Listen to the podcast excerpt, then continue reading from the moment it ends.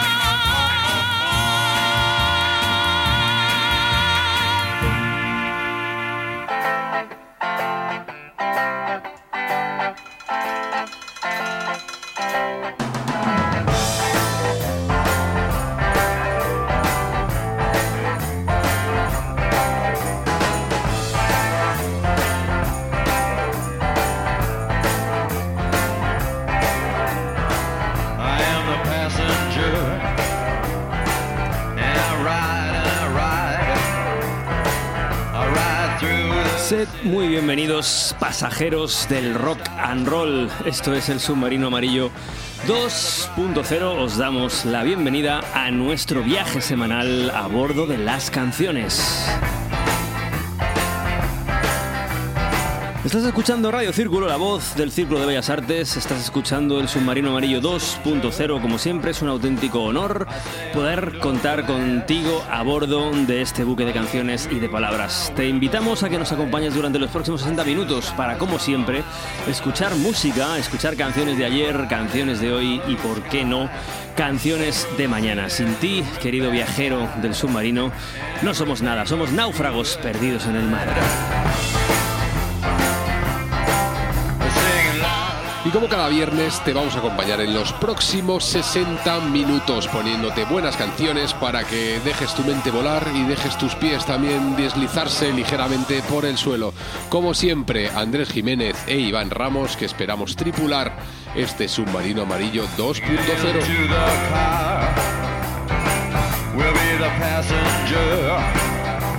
y esperamos tripularlo y llevarlo a buen puerto, como siempre en el puerto de Liverpool. Hoy tenemos un programa cargadito, cargadito de canciones. Simplemente os podemos decir que espero que estéis ya sentados, que tengáis abrochados los cinturones, porque este submarino no puede esperar, va a zarpar dentro de nada y simplemente hay que prepararse. Nos puedes escuchar a través de la sintonía de Radio Círculo, la voz del Círculo de Bellas Artes, o nos puedes escuchar en las plataformas de podcast habituales. Busca Submarino Amarillo 2.0 y nos encontrarás. Y también, como siempre, en las redes sociales, donde estaremos esperando que interactúes con nosotros. Eso es, estamos en Twitter, estamos en Instagram, arroba Submarino Radio. Te podríamos decir que estamos en Facebook, pero como no sabemos muy bien qué pasa en esa plataforma, ya no se llama Facebook, ahora se llama Meta pues yo te diría que nos busques en Twitter o en Instagram principalmente, que seguramente que responderemos más rápido por allí.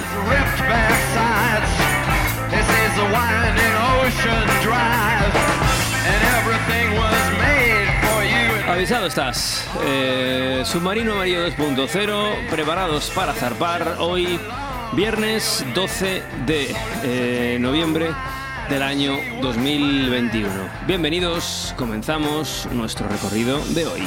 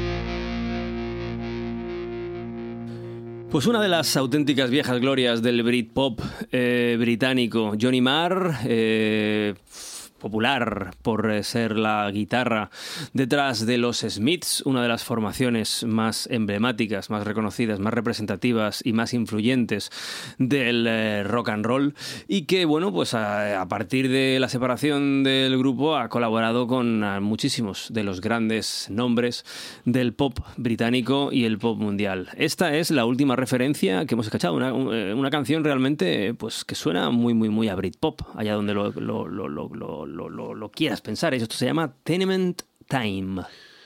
El prolífico artista que después de actuar y de colaborar con diferentes formaciones decide emprender o retomar su carrera en solitario y que allá por septiembre nos sorprendía con un nuevo trabajo, Fever Dreams Part 1, y este Tenement Time que es el adelanto de lo que será el Fever Dreams Part 2, que como dice él en sus propias palabras, es un experimento de cómo intentar sonar algo retro pero actual. Y bueno, podríamos decir que más o menos consigue un poco ese efecto, una fórmula muy explotada, pero con un toquecillo un poco fresco que con el que nos ha gustado empezar el submarino amarillo 2.0 de hoy.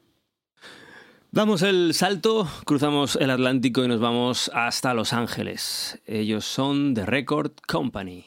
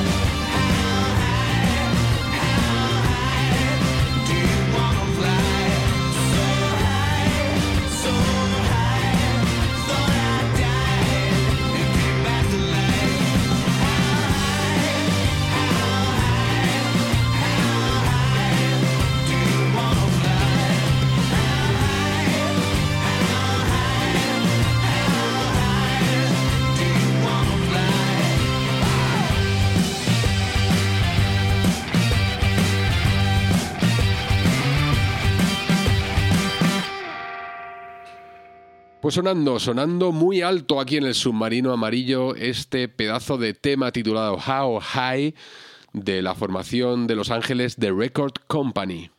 Un trío, una formación que en un formato tremendamente clásico, guitarra, batería y bajo, eh, rememoran los sonidos del blues, los sonidos eh, clásicos, aunque a ellos les gusta que no se les catalogue como una formación de blues eh, o de rock and roll tradicional porque dicen que eso les da muchísimo respeto. tienen publicadas hasta la fecha, tenían publicados dos discos, un álbum de debut que aparecía en el año 2016 grabado en Los Ángeles y que llegó incluso a gozar de una nominación para los premios Grammy. A partir de ahí, un segundo trabajo que continuaba en esa buena línea y aquí está su última referencia. Última referencia llamada Play Loud, eh, recientemente estrenada, salió el pasado mes de octubre Y un trabajo muy curioso donde acabamos de escuchar pues una de las canciones más reseñables del disco, por lo menos que tiene más potencia, es de How High. El disco ha sido producido por Dave Shardy, productor de grupos como Oasis, Wolf Mother, LCD Sound System, que le meten un punto y una evolución a los discos anteriores de esta formación, pues eh, con un sonido también un poquito más actual y más moderno que nos recuerda pues, a grupos como Muse, decíamos como los Black Keys. Bueno, este sonido muy curioso que sonaba aquí en el programa hoy, que yo creo que era digno de, poner y de, y de recrearnos con él.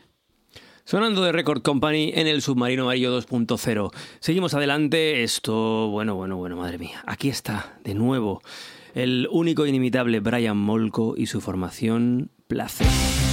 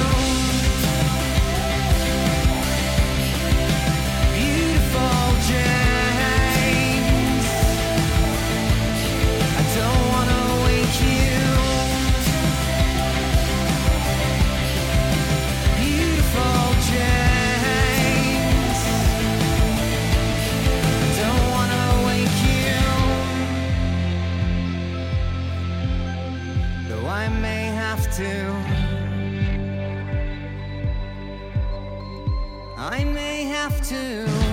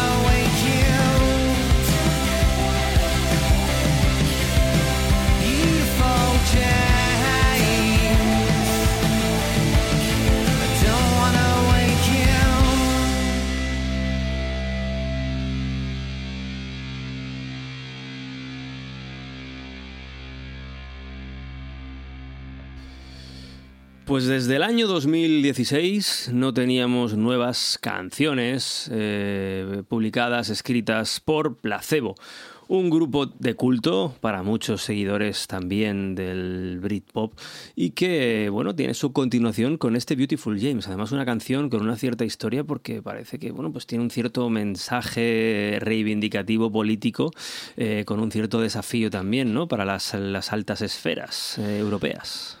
Desde luego que la vuelta de esta formación de placebo a la escena musical ha sido, como bien dices, de una manera muy reivindicativa. De hecho, acaban de anunciar lo que va a ser su próximo adelanto, su próximo trabajo, que se titulará Never Let Me Go, un trabajo que han anunciado que verá la luz el próximo 25 de marzo, es decir, que todavía queda tiempo, y de hecho acaban de anunciar otras nuevas canciones, pero la canción que hemos escuchado, Beautiful James, fue estrenada el pasado mes de septiembre, y como decíamos, pues hacía cinco años que no teníamos noticias de esta banda londinense y que nos sorprendía con los mismos sonidos de siempre, pero es verdad que de una forma un poco más reivindicativa. Nos siempre es interesante recordar a grupos tan icónicos, yo creo, y referentes musicales como lo ha sido Placebo en la escena rock alternativa, podríamos decir, ¿no? Un grupo que además ha sido inspiración para muchos otros y que se ha convertido en uno de los grandes referentes de la música británica y desde luego de la música mundial.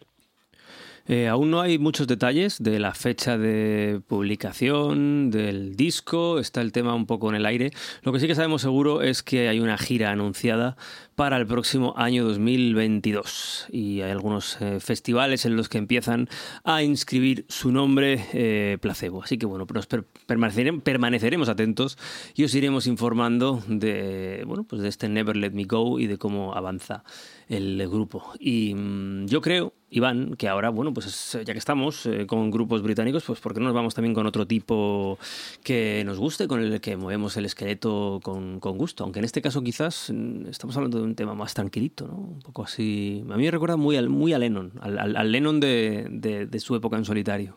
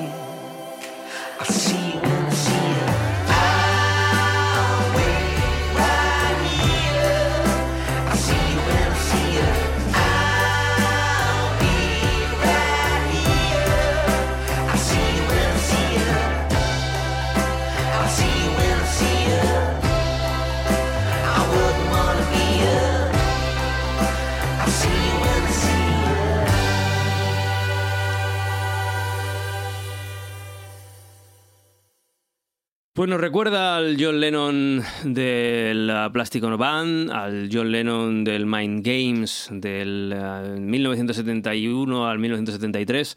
Eh, Miles Kane, esto se llama See You When I See Ya. Canción que formará parte del nuevo trabajo que ya acaba de anunciar que presentará el próximo mes de enero, un eh, disco que se llamará Change the Show que será editado bajo el sello BMG y con el que pues este artista nos presenta su nueva colaboración y lo que será la continuación del pasado Coupe de Grace que editó en 2018 un disco que según las palabras del propio eh, músico, pues un disco que nace en un periodo de reflexión, habiendo pasado, bueno, pues todo ese tiempo eh, que eh, tuvimos que pasar todos, mucho de tiempo en casa, y le sirvió para pensar, para analizar un poco su entorno, su vida y componer las canciones que han dado forma a este álbum durante casi 18 meses. canciones que hablan sobre grandes momentos, sobre momentos altos, sobre momentos bajos, sobre sueños, sobre amistades y sentimientos muy profundos, según las palabras del propio Miles Kane. Este Silla See You en concreto es un tema que habla sobre el binomio entre el ser el Dr. Jekyll o ser Mr. Hyde y cómo hay que lidiar un poco con eso en el día a día. Sonando en nuestro submarino amarillo 2.0. Y vamos a continuar, vamos a ir con un grupo, bueno, una formación, una versión prácticamente de un, de un grupo que nos gusta mucho en este programa, que ha sonado durante mucho tiempo y con el que nos hemos deleitado escuchando sus canciones. En esta ocasión es para conmemorar pues una fecha señalada y es que se cumplen 20 años del nacimiento de uno de los sellos que podríamos decir que en su época también revolucionó un poquito el panorama nacional. El sello se llamaba Mushroom Pillow y bajo ese sello pues se construyeron infinidad de grupos, unos de los cuales pues se hicieron un hueco muy grande en lo que es el panorama musical nacional. En esta ocasión y para conmemorar este 20 aniversario, el sello ha decidido sacar varias covers de algunos de los grupos míticos que publicaron en su momento. Vamos a escuchar Do It de Sunday Drivers interpretado por Rufus T. Farfly.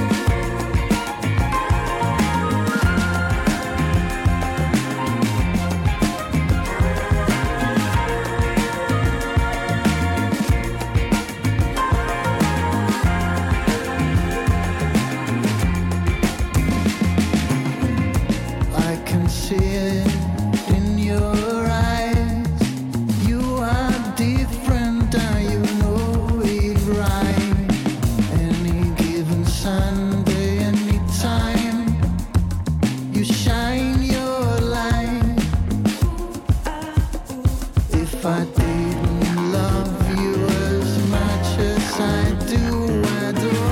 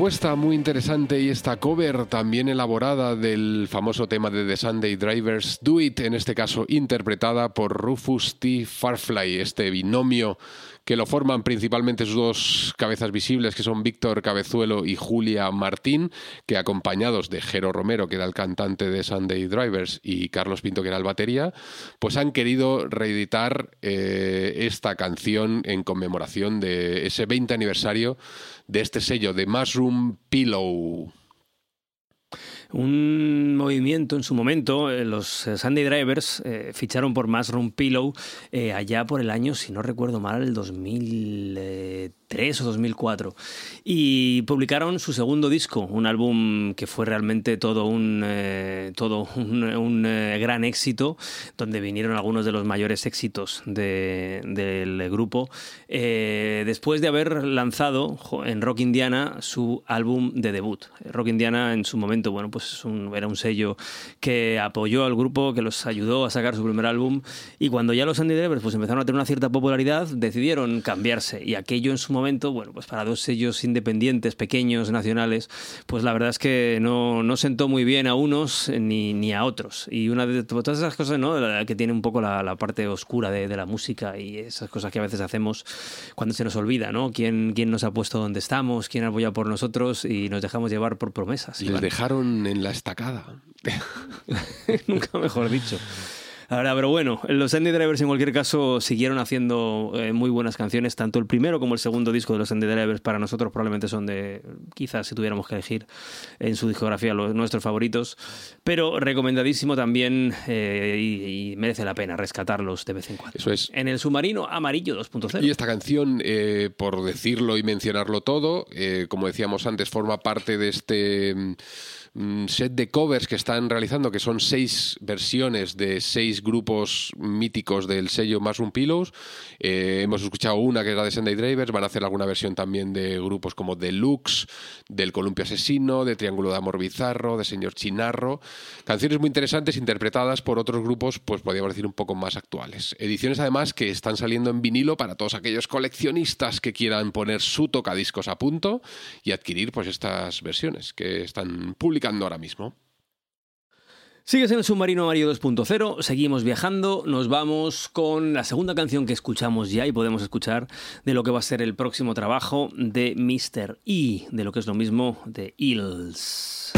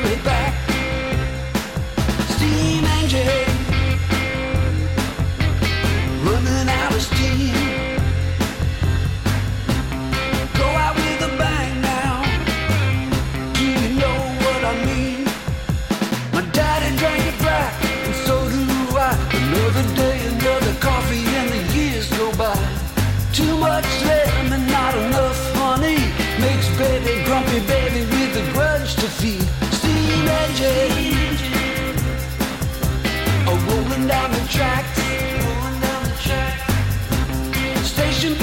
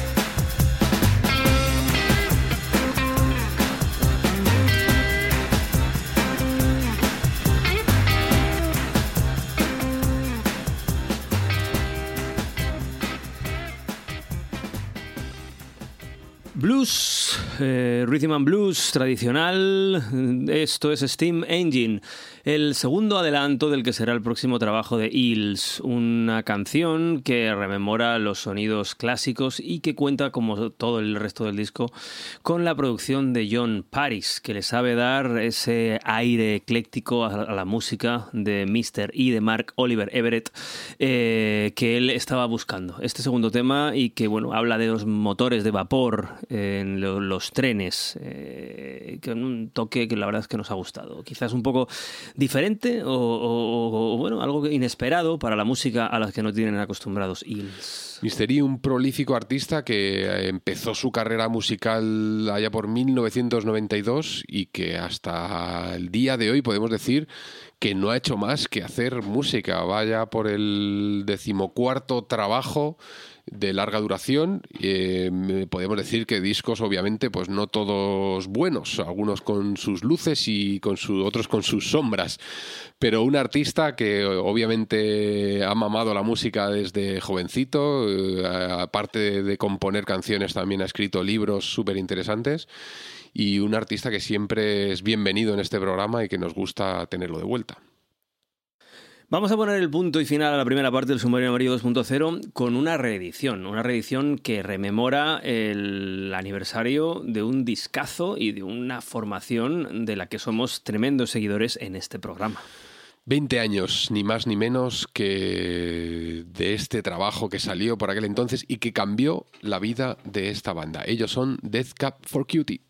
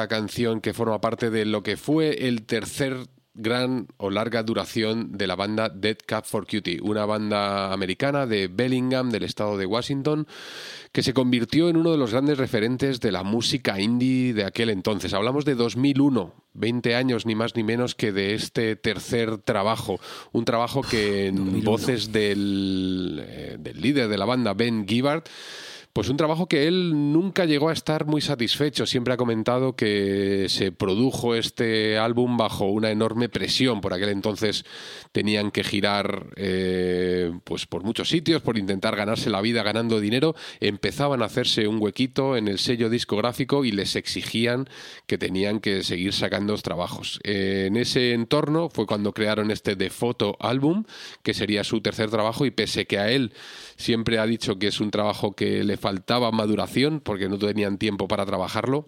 Se convirtió en un trabajo con canciones como este de Movie Script Ending que llegó a formar parte de una serie de televisión y que les ayudó a catapultarles más a la fama y a tener que dejar de girar tanto y empezar, pues oye, a ganarse un poco la vida también vendiendo discos y canciones hasta fecha de hoy, canciones con las que nos han deleitado y que siempre es buen momento para escuchar aquí en el programa.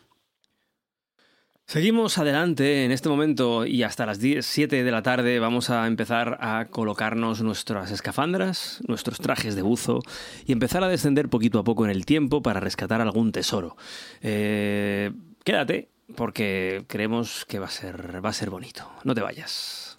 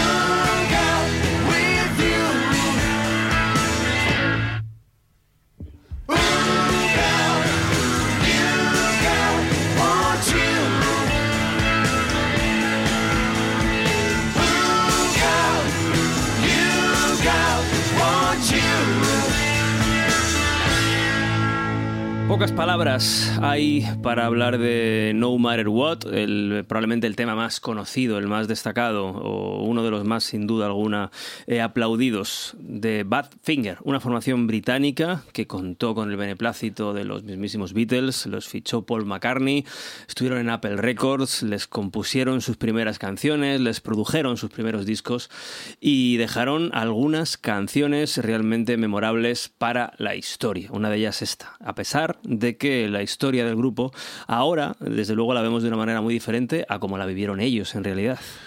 Una formación que por aquel entonces empezaba a resaltar y a llamar la atención pues de sellos y de artistas, como hemos dicho, de los Beatles que les fichan, que les fichan para su discográfica. Un joven Pete Ham que a los 19 años ya empezaba a componer canciones con mucha facilidad y que sorprendía pues a artistas como Paul McCartney, a George Harrison que se empezaron a fijar en ellos.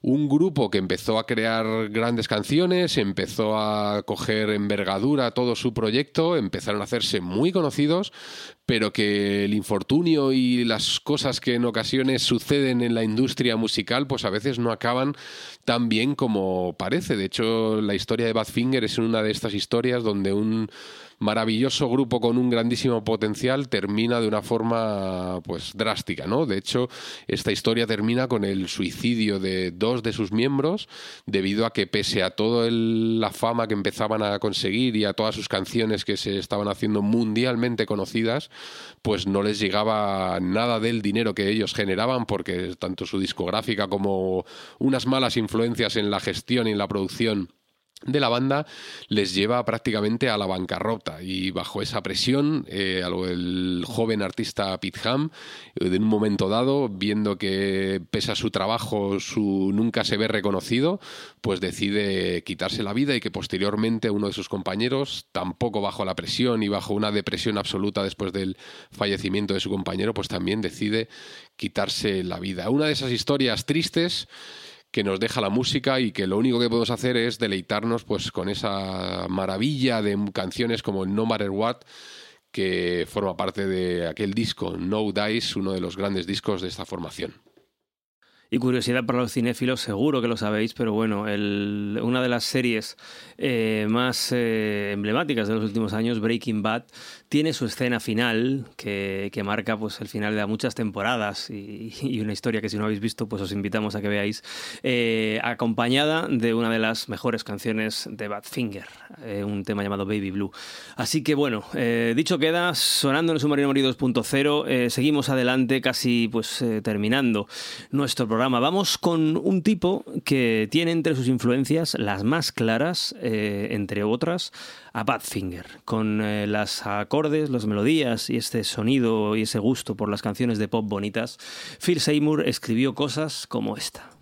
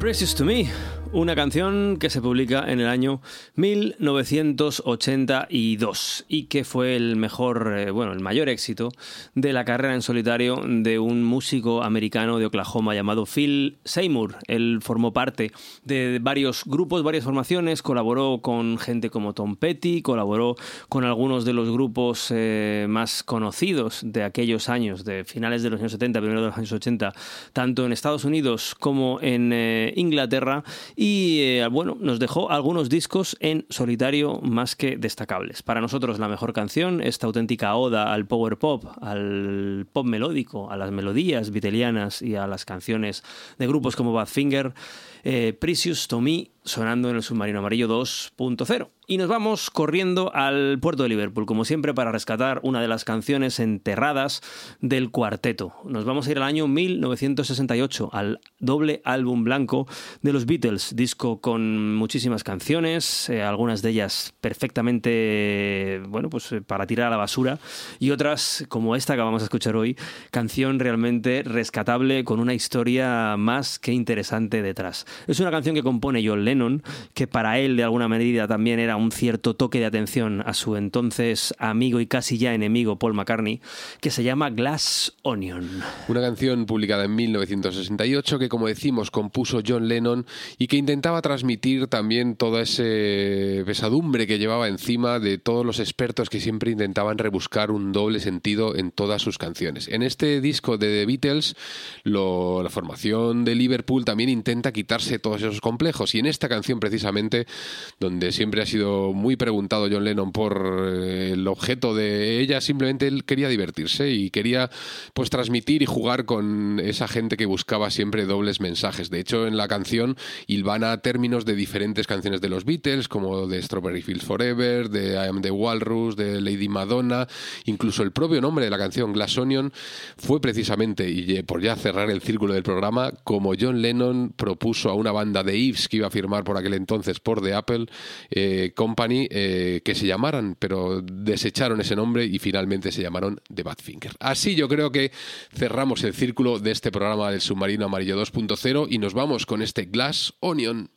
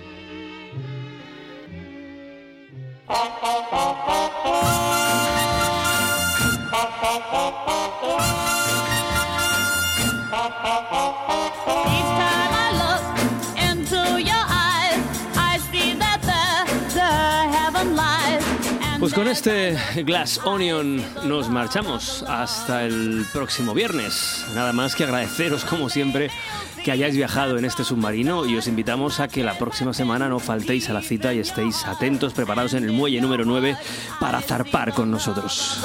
Os esperamos el viernes que viene aquí, la misma hora y el mismo lugar. Sed buenos, adiós, adiós. Hasta la próxima, adiós. I'll see it in the way